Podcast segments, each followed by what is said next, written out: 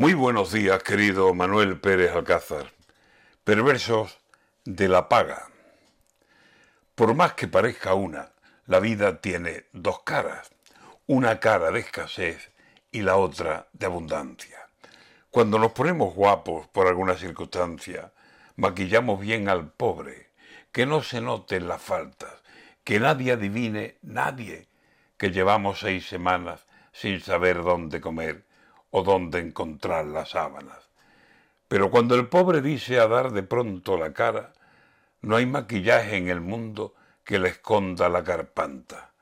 Una España mira el precio de Percebes y Sigala y la otra preguntando dónde se pide la paga que ha prometido el gobierno.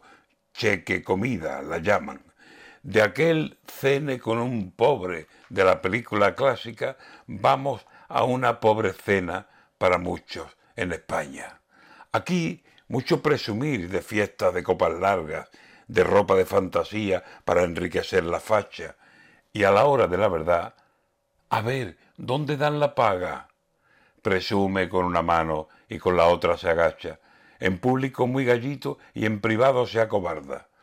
Mucho lujo es el que vemos para tanta pena tanta, un bolsillo de mendigo al smoking lo delata, y a la boca de pedir falso desahogo la tapa.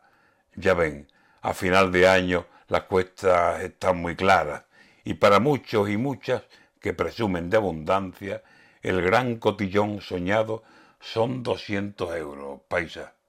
Que aquí mucho sacar pecho y vestir con ropa larga y decir tanto y más cuanto tengo guardado en mi casa, y cuando llega la hora de aprovechar una ganga, nos sale el pobre y se apunta como loco a cualquier paga. No acaba de tener fin.